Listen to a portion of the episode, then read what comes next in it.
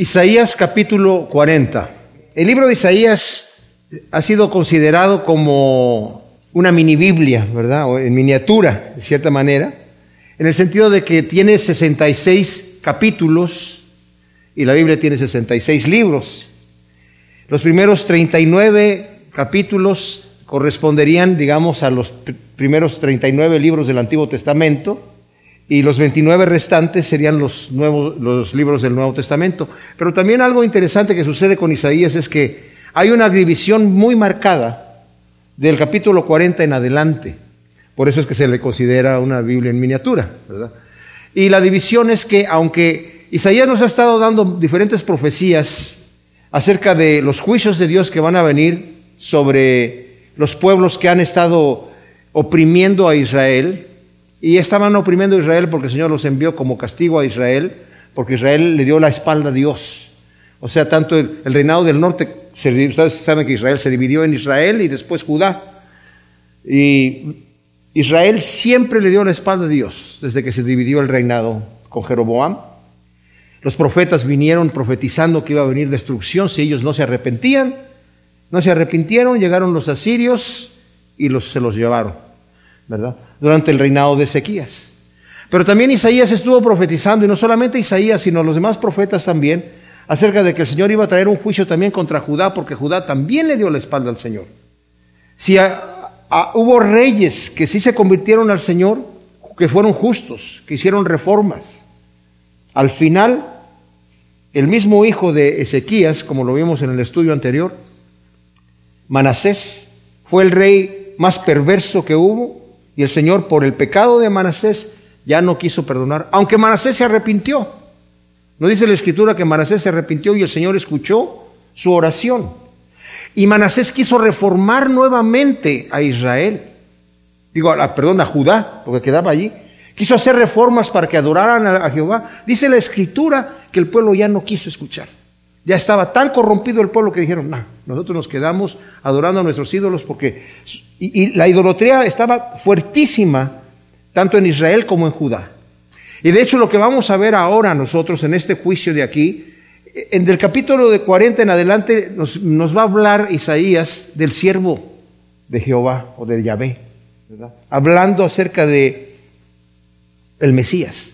Aquí vienen ya las profecías del Mesías. En, el, en la sección anterior también hubo ciertas profecías hablando del reino milenial de Cristo, pero no como en esta nueva sección del capítulo 40 en adelante, los siguientes 29 capítulos que vamos a ver, habla específicamente incluso de los sufrimientos de Cristo Jesús por nosotros, ¿verdad?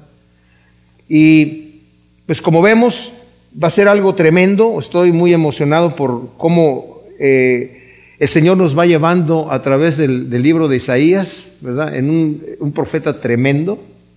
Nos dice la primera palabra que viene aquí, consolad, consolad a mi pueblo, dice vuestro Dios.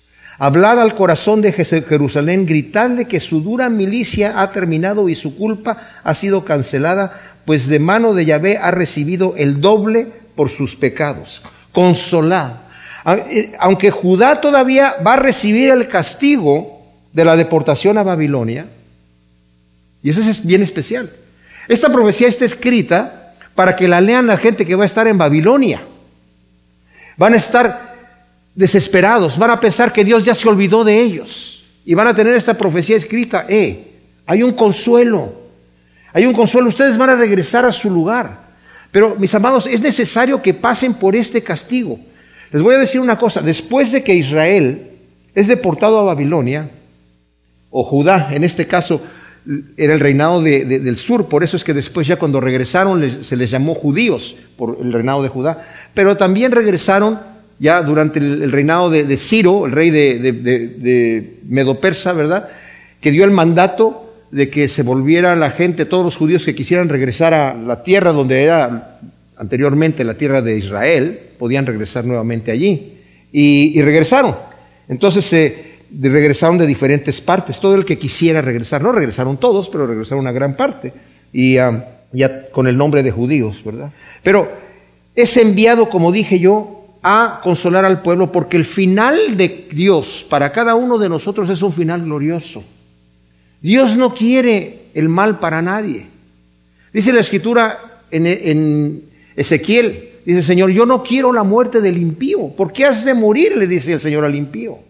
En Pedro, dice Pedro que el Señor no quiere que nadie se pierda, sino que todos procedan al, al, arrepentimiento. Dios no nos creó para castigarnos, nos creó para bendecirnos, pero necesitamos seguir el camino que Él nos da, porque es el único camino que nos lleva a la vida eterna. Yo he hablado esto y la repetición conviene tenerla porque es la mejor forma de, de aprender.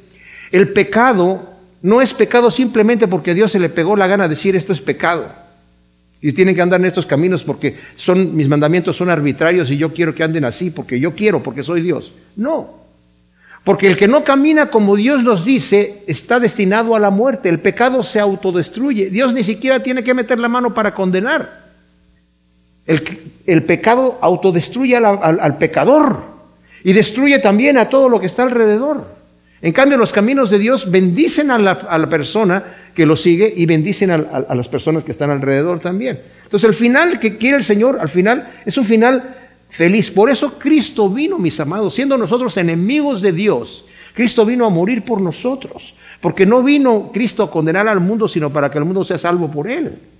O sea, qué amor tan tremendo de nuestro Dios Todopoderoso.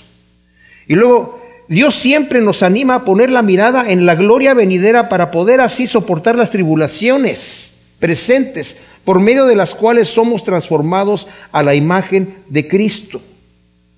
En segunda de Corintios, capítulo 4, Pablo nos dice, alentándonos acerca de lo que Dios tiene para nosotros, en el versículo 17, esta leve tribulación momentánea produce en nosotros un cada vez más excelente y eterno peso de gloria, no poniendo nuestra mira en las cosas que se ven, sino en las que no se ven, porque las que se ven son temporales, pero las que no se ven son eternas. O sea, lo que sufrimos ahora como cristianos, dice la Escritura, no se compara con lo que Dios va a tener para nosotros. Y en Romanos capítulo 8, ese conocidísimo pasaje del versículo 28 al 32, sabemos que a los que aman a Dios todas las cosas ayudan para bien, a los que son llamados conforme a su propósito. Porque a los que antes escogió también los predestinó para ser de la misma forma de la imagen de su Hijo, para que Él sea el primogénito entre muchos hermanos. Y a los que predestinó, a estos también llamó, y a los que llamó, a estos también declaró justos, y a los que declaró justos, a estos también glorificó. ¿Qué pues diremos a estas cosas? Si Dios está a favor de nosotros, ¿quién contra nosotros? El que no escatimonia a su propio Hijo, sino que lo entregó por todos nosotros, ¿cómo no nos dará gratuitamente también con Él todas las cosas? Eso es lo que Dios quiere para todos nosotros, ¿verdad? Pero pasamos por tribulaciones. Pero esos momentos difíciles son para que podamos nosotros también consolar a otros con el consuelo que hemos tenido de parte de Dios. Eso lo vimos ya cuando estudiamos Segunda de Corintios capítulo 1 del versículo 3 al 7. Y es tremendo porque la forma en la que eh, el apóstol Pablo lo escribe, eh, dice así, Bendito sea el Dios y Padre de nuestro Señor Jesús el Mesías, Padre de las misericordias y Dios de toda consolación, que nos consuela en toda nuestra tribulación para que nosotros podamos consolar a los que están en cualquier tribulación por medio de la consolación con que nosotros mismos somos consolados por Dios. Porque así como abundan en nosotros las aflicciones del Mesías, así abunda también por medio del Mesías nuestra consolación. O sea, lo que Dios quiere para nosotros, mis hermanos, ahora podemos pensar, bueno, Señor, me está haciendo pasar por esta prueba que no tiene ningún sentido. Yo no le veo el beneficio personal.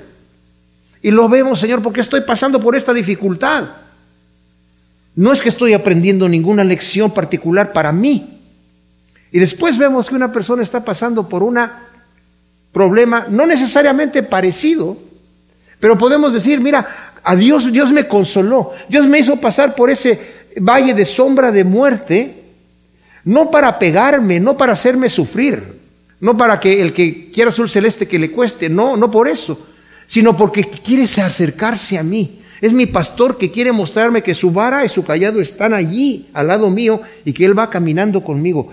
Y sí o no, hagamos un análisis en nuestra propia vida. En los momentos más difíciles cuando más estamos cerca del Señor. Y el Señor nos muestra su mano, nos muestra su confort. Y esos son los momentos en donde nuestra fe es probada, no probada para ver si resiste, es refinada. es donde el Señor le quita toda la mugre que hay allí para que sea una fe perfecta. Por eso el Señor hizo pasar por esas pruebas a Job. Por eso pasar por una prueba así parecida a Abraham, cuando le pidió a su hijo. Él tuvo que confiar. Mi Dios es capaz de hacer, de resucitarme a mi hijo. Me pide que yo se lo ofrezca. Pues yo no lo sé cómo le va a hacer, pero él, él me dijo que en Isaac me va a ser llamada descendencia y él todavía no se casa. No era para hacer pasar un mal rato a Abraham. Era para que sintiera, mi Dios está allí y su sí es sí. Y sus promesas son sí y son amén. Entonces, cuando pasamos por esas situaciones, es una disciplina que siempre es correctiva y es en amor para volvernos a Él, como dice Hebreos 12 del 5 al 6. No, no menosprecies la disciplina del Señor, porque el Señor al que ama disciplina y corrige a todo aquel que toma por hijo. O sea, la disciplina viene de la palabra discípulo. El Señor me quiere hacer, me va haciendo conforme a la imagen de Cristo Jesús. Entonces en el versículo 2 nos dice, hablad al corazón de Jerusalén, gritadle que su dura milicia ha terminado y su culpa ha sido cancelada, pues de mano de Yahvé ha recibido el doble por sus pecados. Dios habla al corazón de Israel. El consuelo de Dios es el mejor consuelo que produce en nosotros esa paz que sobrepasa todo entendimiento. Como dice Filipenses 4, 6 y 7. No estés afanoso por nada, sino que tus, tus peticiones sean conocidas delante de Dios y la paz de Dios que sobrepasa todo entendimiento va a gobernar tu corazón. Todos tenemos la experiencia de que en los momentos más difíciles y las situaciones que más nos agravan en nuestra vida, cuando por fin las dejamos en los pies de Cristo, la paz que Él nos da en decir, yo estoy en control, no te preocupes. Cuando somos capaces, mis amados, de descansar así, la paz que nos da el Señor es una paz verdadera y vemos la mano de Dios operando, porque ya nosotros no le estamos estorbando. ¿verdad? A veces queremos ayudar al Señor, a veces le decimos, Señor, eh, mira, esta es la petición que yo tengo eh, y yo te voy a decir incluso cómo resolver mi problema, si me permite sugerirte, ¿verdad? Pero qué bueno que el Señor no escuche nuestras sugerencias, ¿verdad? Yo no quiero que escuche mis sugerencias. A veces quisiera, ¿verdad? Y a veces yo sí le sugiero, Señor, mira, yo ya, el problema ya lo tengo resuelto. Si tú intervienes de esta y de esta y de esta manera, para que no lo tengas que pensar dos veces, Señor. tu dura milicia ha terminado. La escritura tipifica la vida de, en una milicia, en especial la vida cristiana. Primera de Timoteo 6.12, segunda de Timoteo 2.4 y 4.7. Incluso cuando Pablo dice, estamos, estamos en esta milicia, dice Pablo, yo ya terminé mi carrera, he, peleado la buena batalla. Somos soldados de Cristo. Entonces dice, tu milicia ha terminado, que lleva en sí la promesa del reposo de Dios, mis amados. Dice, tu culpa ha sido cancelada completamente por medio de, del sacrificio expiatorio de Cristo. Luego dice aquí el versículo 2 también, de mano de Yahvé ha recibido el doble por sus pecados. Hay dos interpretaciones aquí, mis amados, acerca de este caso. El castigo de la deportación a Siria y Babilonia es tal, y fue tal, que Israel dejó de adorar ídolos. Eran súper idólatras. Y el Señor estuvo todo el tiempo diciéndoles que se apartaran de adorar ídolos. Incluso Moisés, antes de que entrara en la tierra prometida, les dijo, Dios es un Dios celoso. No te hagas ninguna imagen ni te postres delante de ninguna imagen para adorarla. Porque tu Dios es un Dios celoso. No viste ninguna figura de Él allá en el Sinaí, así que no hagas ninguna otra figura. Pero ¿qué hizo Israel? Empezó a adorar ídolos, empezó a adorar ídolos. Y, y los profetas vinieron, bueno, lo vamos a ver aquí más adelante también, la locura de adorar ídolos, ¿verdad? No quisieron entender. Entonces el Señor tuvo que actuar, tuvo que actuar de una manera tremenda. Ese castigo de haberlos deportado a Siria y después a Babilonia fue tal, correctivamente hablando, que nunca más volvieron a adorar. Es más, si uno viaja ahora a Jerusalén, uno encuentra ciertas estatuas que están allí de los romanos que hicieron, en donde está la nariz cortada o están, están sin cabeza, porque los mismos judíos cuando tuvieron la oportunidad Dice que no te hagas imagen, o sea, ya no era ni porque las vamos a adorar, no, te hagas imagen de nada. Entonces destruían estas imágenes, completamente antiidólatras, se fueron hasta para, para el otro lado un poco exagerado. Pero también dice, de mano de Dios ha recibido el doble, el sacrificio de Cristo Jesús. Fue tal, mis amados, que pagó doblemente por nuestros pecados. En, este, en la cultura de Oriente, cuando una deuda era cancelada, se doblaba la, de, la, factura y se entregaba. Que eso también quiere decir, ha recibido el doble. Pero también significa que el sacrificio de Cristo fue tan exagerado, mis amados. Porque si se ponen a pensar, porque tuvo que padecer tantísimo. Poncio Pilato lo, lo, lo azotó tanto, tan duramente, para que la gente ya cuando lo viera dijera, ya, bueno, ya va a aprender su lección este hombre, no necesita ir a la cruz. Miren al hombre, aquí es, he aquí el hombre. Y la gente gritó, crucifícalo.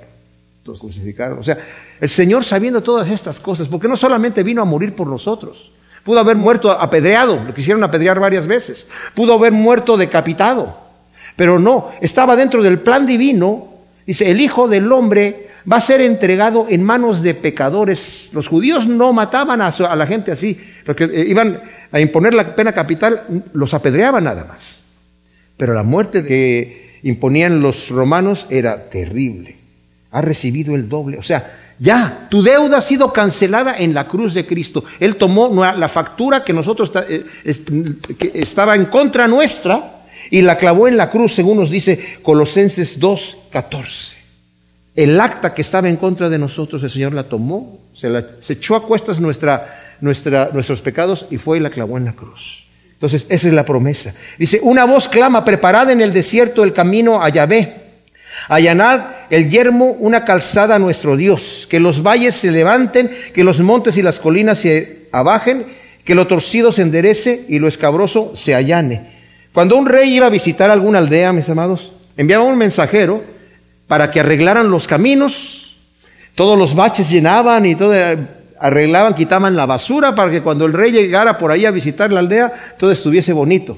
Y vemos nosotros que esta también es una profecía de Juan el Bautista, según nos dice Mateo 3, del 1 al 3, ¿verdad? Citando justamente esta profecía de Isaías. E incluso el mismo Mateo dice conforme a la profecía del profeta Isaías, hablando de Juan, que fue enviado a preparar el camino del Rey de Reyes, proclamando el arrepentimiento y la llegada del reino con el Cordero que quita el pecado del mundo. Y el mensaje era ese, ¿Cómo voy a allanar el camino? Arrepiéntete y conviértete porque el reino de los cielos se ha acercado. Y dice, para preparar el corazón del pueblo, un pueblo bien dispuesto, nos dice en Lucas. Un pueblo bien dispuesto. O sea, el mensaje es preparar el camino para la plena manifestación de la gloria de Dios. El arrepentimiento, como dije yo, es el paso indispensable para poder acercarnos al trono de la misericordia. Y por eso el mensaje en Mateo 3.2, arrepentidos y convertidos porque el reino de los cielos se ha acercado. Y es para preparar un pueblo bien dispuesto, como dije, nos dice Lucas 1.17. La boca de Yahvé lo ha dicho. Lo que Dios dice, mis amados, se cumple. Y el Señor lo dice como algo que ya pasó, porque para el Señor no es algo futuro, es algo que ya Él ya lo, lo, ve hecho. Él conoce el futuro completo, eterno. No entendemos la mente de Dios, no podemos entender la inteligencia de Dios. Pero Él conoce todas estas cosas y es, y es impresionante porque tenemos un Dios poderoso en el cual podemos confiarnos nosotros, ¿verdad? Como dice el versículo 8, la parte dice, sécase la hierba, marchítase la flor, pero la palabra de nuestro Dios permanece para siempre. La boca de Yahvé lo ha dicho y va a permanecer para siempre, ¿verdad? Versículo 6 al 8 nos dice, una voz dice, proclama, otra responde, ¿qué proclamaré? que toda carne es como la hierba y toda su gloria como flor campestre. Sécase la hierba, marchítase la flor, cuando el aliento de Yahvé sopla sobre ellos. En verdad, el pueblo es hierba. Sécase la hierba, marchítase la flor, pero la palabra del Dios nuestro permanece para siempre. Estos versículos nos recuerdan que la vida del hombre en la tierra es efímera, dura por un ratito nada más. Y por lo tanto no debemos aferrarnos a lo terrenal, sino más bien poner la mirada en las cosas de arriba, como nos dice Colosenses 3, 1 al 4. Dice, en donde está nuestra vida escondida en Cristo Jesús. El hecho de que nos vamos envejeciendo, el hecho de que vemos a la gente, a nuestros parientes, a nuestros amigos morir, nos deja ver que nuestra vida aquí es efímera. La flor se seca, pasa de un día para otro. Pero la vida eterna, mis amados, es, eterna. Yo tengo que tener mi mirada en la eternidad, porque es lo que yo hago aquí en, en la tierra define lo que va a pasar conmigo allá. Alguien dijo, cada acción que yo tengo aquí en la tierra es una cuerda que toco que se queda vibrando hasta la eternidad. Porque es aquí donde yo me voy formando. Si me dejo formar, conformar por el Espíritu Santo a la imagen de Cristo Jesús. Qué cosa tan tremenda. ¿Quién no quiere que el Espíritu Santo lo conforme a la imagen de Cristo Jesús? Y por eso necesitamos a veces tener ciertas pruebas y ciertas cositas porque nuestra carne quiere lo suyo y el Señor no quiere lo que nuestra carne quiere. El espíritu está contra la carne y la carne contra el espíritu, como hemos visto en Gálatas capítulo 5. La palabra de nuestro Dios permanece para siempre, es decir, la gloria del Señor se va a manifestar a toda carne porque Él lo ha dicho y es ahí donde tenemos nuestra esperanza. El apóstol Pedro también hace referencia a este pasaje para decirnos que la palabra del Señor que aquí se menciona es la que es anunciada por el Evangelio, que son las buenas nuevas de salvación en primera de Pedro 1, 23 al 25. Nos menciona este mismo versículo. Y si la palabra del Señor permanece para siempre, que es la que es anunciada por el Evangelio. Las buenas nuevas de salvación. Qué tremenda cosa. Versículo 9 dice, súbete a un monte alto, oh Sión, anunciadora de buenas nuevas. Alza fuerte tu voz, oh Jerusalén, anunciadora de buenas nuevas. Álzala, no temas, di a las ciudades de Judá, aquí está vuestro Dios Mirad, Adonai Yahvé viene con poder y su brazo manda. He aquí su galardón con él y su recompensa lo precede. Como pastor apacentará su grey, recogerá a los corderitos en sus brazos y los llevará en su regazo y sustentará a las recién paridas. Se hace un llamamiento a acción para anunciar las buenas nuevas del rey que viene con poder para librar y reinar en justicia. Y hay también una profecía, un llamado en esta profecía a los dispersos de Israel adorar a Yahvé luego de su regreso de Babilonia. Según lo narra Esdras del 3, del 2 al 4. O sea, hay un llamado a adorar a Dios. Hay un llamado a levantar el ánimo. El Señor viene con poder y su recompensa lo precede. Lo dice también en capítulo 62, versículo 11, aquí mismo de Isaías, esto mismo, exactamente. Y en Apocalipsis 22, 12. He aquí yo vengo pronto y mi galardón conmigo. Esa promesa, mis amados, es ahí donde tenemos que tener nuestros ojos. Es ahí donde tenemos que tener nuestra esperanza. Y nuestro tesoro tiene que estar allí y no aquí en la tierra. El buen pastor cuida con ternura a sus corderos, especialmente a los más jóvenes. Esto es, a los recién convertidos. El Señor tiene cuidado de ellos. Según nos dice Jeremías 31, 10, Ezequiel 24, del 12 al 14 y el 23 también, y el 31, Miqueas 5, 4 y Juan 10 del 11 al 16, donde el Señor dice, yo soy el buen pastor, yo cuido a mis ovejas, nadie las va a arrebatar de mi mano, ellas escuchan mi voz y me siguen, yo tengo cuidado de ellas. Qué hermoso, mis amados, es saber que nuestro pastor, el pastor de pastores, tiene para nosotros preparados pastos delicados, aguas de reposo quiere lo mejor para nosotros. Cuando nos separamos de Él somos la oveja perdida que nos encontramos en conflicto.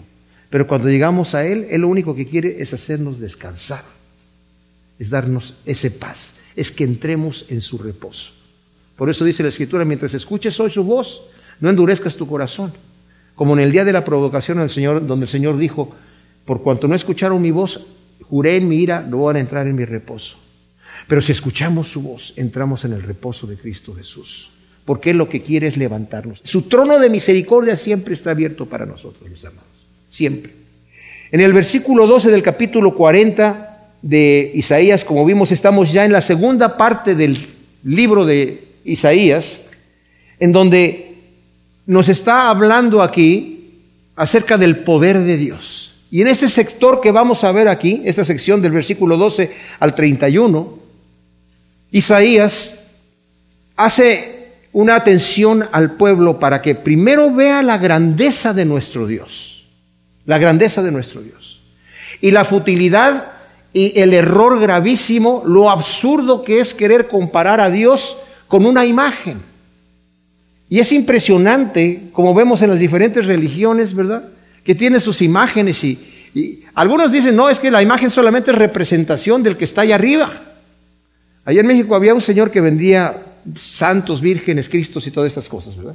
Y alguien le dijo a decir que hoy la Biblia dice que no te hagas ninguna imagen y la adores. no, no, no, es que ya sé que estas imágenes no son en sí el, santo o la Virgen o el Cristo, ¿verdad? Representan al que está ahí arriba, pero la, imagen no tiene poder.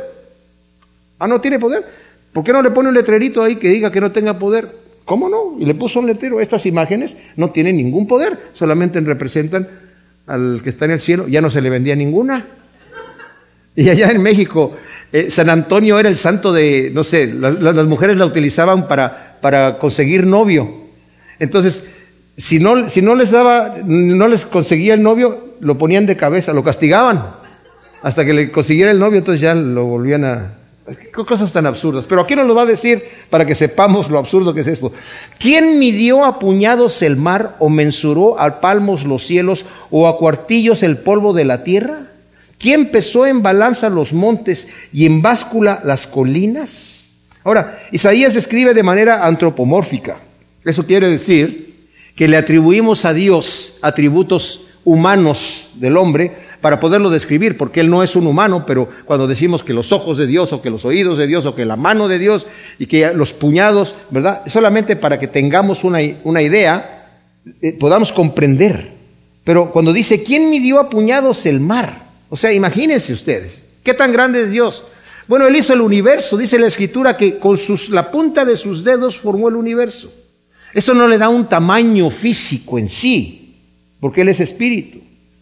Pero cuando vemos el universo podemos ver la magnificencia de Dios. Y nos está diciendo, ¿a qué vas a comparar a, Dios? ¿Verdad? ¿Quién es el que midió a puñados el mar y mesuró a palmos, así como cuartas, ¿verdad? Entre el dedo pulgar y entre el dedo meñique. Los cielos, el universo, a cuartillos el polvo de la tierra. Pesó en balanza los montes y en báscula las colinas. Se calcula que la tierra debe pesar unos 6 billones de toneladas, ¿verdad? No sé cómo lo midieron eso, pero eh, eso es lo que dicen por ahí, ¿verdad? Pero él las, las, las toma en la mano, dice, los pesó en balanza los montes y en báscula las colinas. Y esa es una pregunta retórica que no necesita respuesta. Demuestra lo absurdo de querer representar a Dios invisible con alguna imagen. Versículo 18 dice, ¿con quién compararéis a Él o al Señor? ¿Qué imagen le vas a poner? ¿Qué imagen le vas a, a conformar a Él? Versículo 13 dice, ¿quién ha precisado el espíritu de Yahvé y como consejero suyo le ha enseñado? ¿De quién tomó consejo o quién lo instruyó? o lo adoctrinó en el camino de la justicia, o le enseñó el conocimiento, o le mostró el camino del discernimiento? Con esta serie de preguntas retóricas también, Isaías demuestra la infinita sabiduría e inteligencia de Dios, su poder y su deidad. Como dice Romanos 1 del 18 al, 10, al 20. Dice, el hombre que detiene con injusticia la, la verdad, Dios, la ira de Dios está contra él. Porque habiendo conocido a Dios, no le glorificó como a Dios, sino se envaneció en sus razonamientos. Porque lo que de Dios es invisible, Dios se ha manifestado. Dice, lo que es invisible de Dios, su eterno poder y deidad se hacen claramente visibles por medio de las cosas hechas. Más adelante nos va a decir, mira hacia arriba, ve a los cielos. ¿Quién hizo todo esto? No solamente tenemos lo que está aquí, la evolución, mis amados, es algo tan absurdo y lo que más tristeza me da es que la gente que está metida en esa cosa de no, es que la evolución, que el darwinismo y toda esa cosa, simple, nada más están viendo un, detallito de todo esto.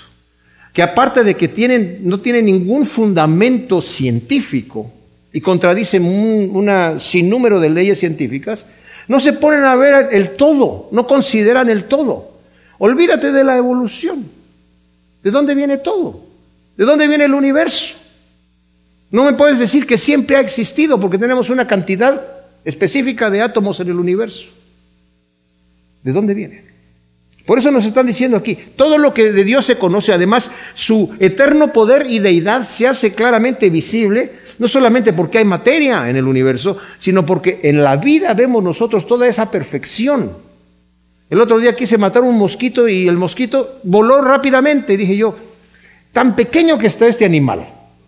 Y Dios le puso un sistema de seguridad, ¿verdad? El otro día también me acerqué a una araña y la araña ni siquiera vi cómo me vio, pero Le faltaban patas para salir corriendo. Y, yo me quedé pensando, ¿cómo Dios le puso a ese animal ese, ese sentido de, protección para salir corriendo en ese momento? De una, una ingeniería a nivel impresionante, eh, vemos nosotros en todo lo que es la vida. Pero bueno, versículo 13, ¿verdad? Como dice, ¿quién ha precisado el Espíritu de Dios? ¿Quién ha instruido a Dios para crear y gobernar el universo? Mucha gente dice y, cuestiona a Dios, ¿verdad? Si Dios es tan justo, ¿por qué hay esto? Si Dios es tan justo, ¿por qué hay aquello? No ha venido todavía el día del juicio. Y yo me he quedado meditando, ¿se imaginan ustedes qué reinado va a ser tan tremendo, el reinado de nuestro Dios? Por eso cuando oramos el Padre nuestro decimos, venga tu reino. Va a ser un reino de justicia perfecta. Nadie va a decir, pero ¿por qué esto, por aquello? No, no, va a ser la justicia perfecta. Cristo nos vino a dar una demostración del verdadero amor, de la verdadera justicia, de cómo debe vivir un ser humano normal, hecho a la imagen de Dios. Impresionante. ¿Qué será cuando Él esté reinando aquí en la tierra? Va a ser algo tremendísimo. ¿Y qué será el reinado eterno en el reino de los cielos? Va a ser otra cosa tremenda. Yo les digo, hay quienes juzgan a Dios en el cielo, los querubines que están volando en su presencia y su juicio que emiten es santo, santo, santo, santo. Perfecto. Todas las perfecciones de Dios les es manifiesto a todos los ángeles. Y se quedan, wow, qué Dios tenemos. Entonces dice aquí, ¿Quién ha instruido a Dios? En Romanos 11, 34 y Primera de Corintios 2, 16 también Pablo mismo está diciendo, ¿quién ha conocido la mente de Dios? ¿Quién fue su consejero? ¿Quién le ha dado a él para que le recompense? ¿Quién puede aconsejar a Dios? Como les dije antes, a veces nosotros queremos aconsejar a Dios, ¿verdad? Señor, este es mi problema y esta es la solución, ya te doy el consejo rápidamente y y, a veces somos tan torpes que le decimos, Señor, pero que se haga su, tu, voluntad. Si tú no quieres que se haga tu voluntad, pero si no te molesta, mi sugerencia, te dejo mi sugerencia de cualquier manera. bueno. He aquí las naciones les son gotas en un cubo, valen lo que el polvillo de la balanza. Las islas le pesan lo que un grano de polvo. El Líbano no basta para la leña, ni sus bestias alcanzan para el holocausto. Delante de Él todas las cosas son como nada, como cosa vana le son estimadas. En el versículo 15 cuando dice la grandeza de Dios es tal que todo lo que para el hombre es impotente, para Dios es como nada. Como la gota que cae de, un, de una cubeta, de un cubo de agua, nada. O que le cae dentro del cubo, ¿verdad? Como cuando habla del, del polvo de las balanzas, en el oriente, ¿verdad? Eh, la costumbre, y todavía en algunos lugares donde utilizan la balanza para comprar, ¿verdad? En, estos lugares de Oriente, sobre todo los judíos que quieren mostrarle al cliente que, son muy honestos en, lo que van a, venderles, ¿verdad? Antes de poner la mercancía del otro lado, ponen las pesas de, un lado, ¿verdad? De lo que van a pesar, y antes de poner la mercancía en el otro lado, le soplan a la, balanza para que vea uno así como el polvo, y no le quiero vender polvo, ¿verdad? así que le voy a, soplar ese polvito. Por eso se está refiriendo aquí al polvo de la balanza, dice el Señor. Dice eh, Isaías, las naciones les son como nada, ¿verdad? como ese polvito despreciable. Y luego del versículo 16 al 17, donde dice que el Líbano no basta para leña ni sus bestias se alcanzan para el holocausto. Delante de Él todas las cosas son como nada, como cosa vana, le son estimadas.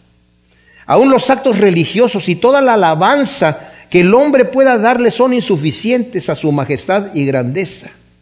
Fíjense lo que estoy diciendo, mis hermanos. Toda la alabanza que yo le pueda dar a Dios no es justa para lo que Él es. Yo cuando recién me convertí empezaba yo a leer la Biblia, a entender algunos de los preceptos ahí, me preguntaba, ¿y por qué Dios quiere que le estén alabando y adorando y diciéndole gloria, gloria y le estén echando porras? Pensaba yo. Porque no me daba cuenta de la grandeza de Dios. Hasta que estudié el carácter de Cristo Jesús y cuando leí que Cristo Jesús decía, así como soy yo el que me ha visto a mí, ha visto al Padre, dije yo, wow, estoy viendo a Dios en cuerpo humano cuando veo a Cristo Jesús. Y al ver el carácter de Él, todo lo que Él representa, todo lo que Él es, todo lo que Él comunica, todo lo que Él hace. No hay palabras para darle gloria y honra suficientes por la grandeza de lo que es. Cuanto más al eterno Dios, que ha dado su Hijo por nosotros, que nos estima con tal amor que dio a su Hijo por nosotros. ¿Se dan cuenta? ¿Qué es el hombre? Dice la Escritura, para que tengas memoria de él. No solamente para que lo, te fijes en él y para que lo visites. ¿Qué es el hombre para que tú entregues a tu hijo amado a morir en la cruz del Calvario? ¡Wow! Si las naciones le son como nada, ahí vemos nosotros el amor de Dios. Cuando esa escritura que nos dice en Juan 3:16, de tal manera amó Dios al mundo que envió a su Hijo amado para que todo aquel que no cree no se pierda, mas tenga vida eterna, tiene un peso fuerte. Porque Dios no tuvo que haber hecho eso. Es más, Dios ya sabía antes de crear al hombre que el hombre iba a caer. Y ya sabía lo que le iba a costar salvarlo. Y somos nosotros escogidos desde antes de la fundación del mundo. El Señor ya dijo, esto vale la pena. Vale la pena que yo vaya a la cruz. Dice la Escritura que Cristo, por el gozo puesto delante de él, sufrió la cruz. ¿Cuál gozo? ¿Los clavos? ¿Los azotes? No. Tú y yo en el reino de Dios. Ese es un amor verdadero, un amor genuino. El, amor del amigo que pone su vida por sus amigos. Wow. Versículo 18 dice, ¿con qué le compararéis a él? ¿Qué imagen le vas a contraponer? La estatua que funde el escultor y el ofebre recubre de oro y el platero le suelda cadenillas de plata. El que es muy pobre en la ofrenda escoge un leño que no se pudra, se busca un hábil tallador que le talle una estatua que no se mueva. Tanto Israel como Judá, Isaías reprende al pueblo idólatra por la necedad de adorar ídolos, cosa que estaba estrictamente prohibida por Dios. En Éxodo 20, del, 6, del 4 al 6, Deuteronomio 4, del 5 al 19, ¿verdad? Qué absurdo es hacer un ídolo para adorarlo. Es el colmo de la mentira y el engaño. En el Salmo 115, David dice, la gente me pregunta, ¿dónde está tu Dios? El mío está aquí, mira, lo tengo aquí guardado en la bolsa. Lo tengo colgado en el cuello. Este, aquí está mi Dios. ¿Y el tuyo dónde está? Y responde David, mi Dios está en el cielo. Todo lo que él ha, eh, ha, querido hacer lo ha hecho. Dice, los ídolos que ustedes hacen tienen ojos y no ven, tienen pies y no caminan, tienen boca y no, no, no, no hablan. Y la escritura dice, semejantes a ellos son los que los hacen. O sea, uno, una persona toma, dice, un, un ídolo, lo recubre de oro, porque ni siquiera es que es un ídolo verdadero, o sea, ni siquiera es de oro puro, lo recubre de oro. Y ya sabe que está recubierto de oro. Dice, el que es pobre toma una madera que no se le vaya a polillar. Imagínense un Dios que se apolilla. Cuando Jacob salió con sus dos esposas, con Lea y con Raquel, huyendo de su suegro Labán, Raquel se había robado los ídolos de su papá. Y su papá después salió a buscar a Jacob y lo encontró con sus mujeres allá y le dice, te llevaste toda mi familia y todo esto, pero lo que más me duele es que te robaste a mis dioses. ¿Te imaginan ustedes que alguien pueda tener un dios que se lo puedan robar? Es absurdo. Y aquí dice, le ponen cadenitas para que no se mueva, ¿No sabéis ni habéis oído? ¿No lo anunciaron de antemano? ¿No habéis entendido desde la fundación del mundo? El que se sienta sobre el círculo de la tierra, fíjense aquí dice que la tierra es redonda, cuyos habitantes le son como langostas, que extendió los cielos como un velo y los desplegó como tienda que se habita, que reduce a los príncipes a nada y convierte en vanidad a los jueces de la tierra. Apenas plantados, apenas sembrados, apenas arraigados en la tierra, sopla sobre ellos y se agosta. Y el vendaval los arrebata como paja ¿A quién me compararéis para que me asemeje, dice el santo? Alzad vuestros ojos a lo alto y mirad. ¿Quién creó aquello? O sea, las estrellas y todo lo que ves allí. El que saca sus ejércitos por número y a cada uno llama por su nombre y por la grandeza de su fuerza y fortaleza de su poder, ninguno deja de presentarse. ¡Wow! Dios continúa reprendiendo al pueblo idólatra por su ignorancia voluntaria en cuanto al conocimiento de Dios y la grandeza de su majestad. Pedro también nos habla. Dice, esta gente que niega a Dios voluntariamente ignoran, voluntariamente, que todo fue hecho por la palabra de Dios. Lo quieren ignorar voluntariamente. Y aquí dice, ¿a qué lo vamos a comparar? ¿A quién vamos a comparar? Al Dios infinito y eterno. Todo el universo y las grandes potencias le son como nada. El Dios eterno e infinito que ha mostrado su poder, mis amados, en una forma tremenda. Cuando uno se pone a estudiar un poquitito, no tiene uno que meterse mucho. Nada más meterse de repente en una página de NASA y ver las distancias y las magnitudes de ciertas nebulosas y la cantidad de estrellas que hay en una galaxia, en la Vía Láctea, por ejemplo. Tenemos miles de millones de estrellas y hay billones de galaxias en el universo. ¿Se imaginan ustedes la cantidad impresionante? No sabemos ni siquiera cuántas hay, porque podemos alcanzar a ver hasta cierto punto nada más. Y, el cálculo es, inconcebible. Y dice, y todo el Señor las conoce todas ellas. A cada una de ellas las conoce por nombre. Wow. Qué triste y pobre concepto tienen los que voluntariamente ignoran la verdad y la cambian por la mentira, según dice Romanos 1. Al considerar lo inmensamente grande que es el universo, es casi, como dije, imposible comprender la grandeza de Dios. Fíjense lo que dice el Salmo 147, como, digo yo, el, el poder de Dios es impresionante, su sabiduría y su conocimiento. El versículo 4 dice, el que cuenta la muchedumbre de las estrellas y a cada una llama por su nombre. Es a lo que se está refiriendo aquí cuando está hablando del ejército. O sea, de tantos billones o trillones de estrellas que hay en el universo, a cada una la conoce por nombre. O sea, el conocimiento dice, ¿a quién me vas a comparar? ¿A qué me vas a comparar? Y luego el versículo 27, después de ver la grandeza, mis amados, de Dios, esto es tremendo porque nos dice, ¿por qué hablas, oh Jacob, y dices, Israel, mi camino está oculto a Yahvé? Mi Dios ignora mi causa.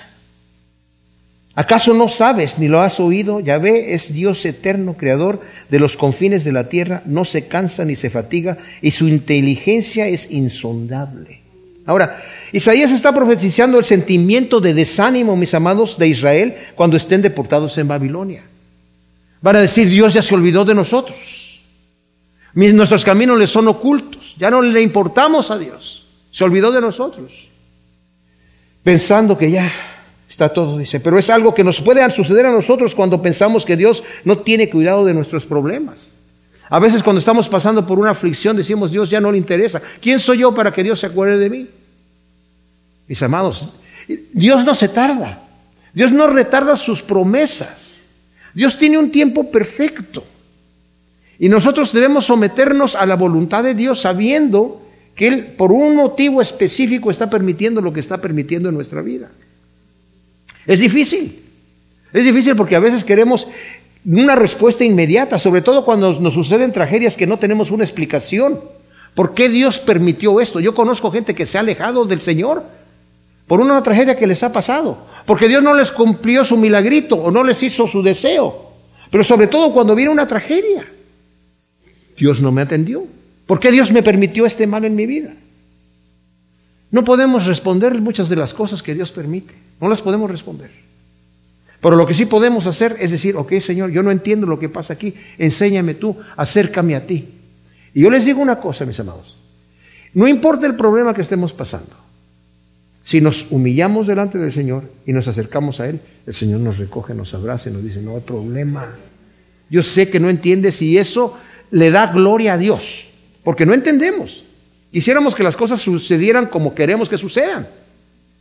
Pero cuando decimos, ok Señor, tú sabes toda la situación, enséñame a poner la mirada allá en lo eterno, porque allá es en donde voy a estar, allá es a donde vamos, mis amados. Es allá donde vamos.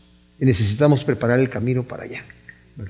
Entonces, eh, está diciendo, esto esta profecía es para que la lean los que están allí en Babilonia y digan, Dios no, se, no tiene cuidado de nosotros. No, Dios tiene cuidado de ti. Dios tiene cuidado de ti.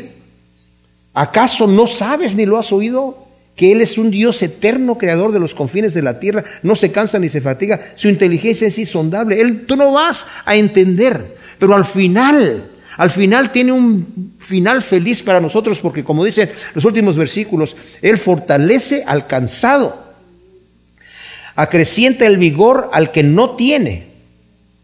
Aún los muchachos se fatigan y se cansan, los jóvenes tropiezan y vacilan, pero los que esperan en Yahvé tienen nuevas fuerzas, remontan vuelo como las águilas, corren y no se fatigan, andan y no se cansan. Por muy triste y difícil que sea la situación en la que estamos, Dios nos va a dar vigor y nuevas fuerzas. Y el futuro, mis amados, para los que esperamos en Dios, es glorioso. Animémonos y alentémonos unos a otros con estas palabras. En Primera de Tesalonicenses capítulo 4, versículo 13, tampoco hermanos queremos que ignoréis acerca de los que duermen o los que ya han muerto, para que no os entristezcáis como los demás que no tienen esperanza. O sea, no te pongas triste por tu familiar o tu amigo que ya se murió, como los que no tienen esperanza. Porque si creemos que Jesús murió y resucitó, así también traerá Dios con Jesús a los que ya se murieron en Él, los que durmieron en Él. Fíjense que aquí no dice murieron, sino durmieron, porque es como si se durmiera nada más. Por lo cual os decimos esto en palabra del Señor, que nosotros los que vivimos, los que quedemos hasta la venida del Señor, no precederemos a los que durmieron, porque el Señor mismo con voz de mando, con voz de arcángel y con trompeta de Dios descenderá del cielo, y los muertos en el Mesías resucitarán primero. Y después nosotros los que vivimos, los que hayamos quedado, seremos arrebatados simultáneamente con ellos en las nubes al encuentro con el Señor en el aire, y así estaremos siempre con el Señor. Y no termina ahí, dice, por tanto, consolaos los unos a los otros con estas palabras. Esas son las palabras que debemos estarnos consolando. Nuestros parientes que se han ido con el Señor están vivos con Cristo Jesús y van a regresar con Él. Y si nosotros vamos a estar aquí cuando el Señor venga, nos vamos a encontrar con Él en el aire. Y vamos a estar siempre con el Señor y con nuestros parientes y animémonos con estas palabras, dice la Escritura. Gracias Señor, te damos por tu palabra y te pedimos ciertamente que la siembres en nuestro corazón en ánimo, Señor, en confort, porque tenemos un Dios vivo que nos ha hecho pasar ya de muerte a vida. Gracias, bendito Dios, en el nombre de Cristo. Amén.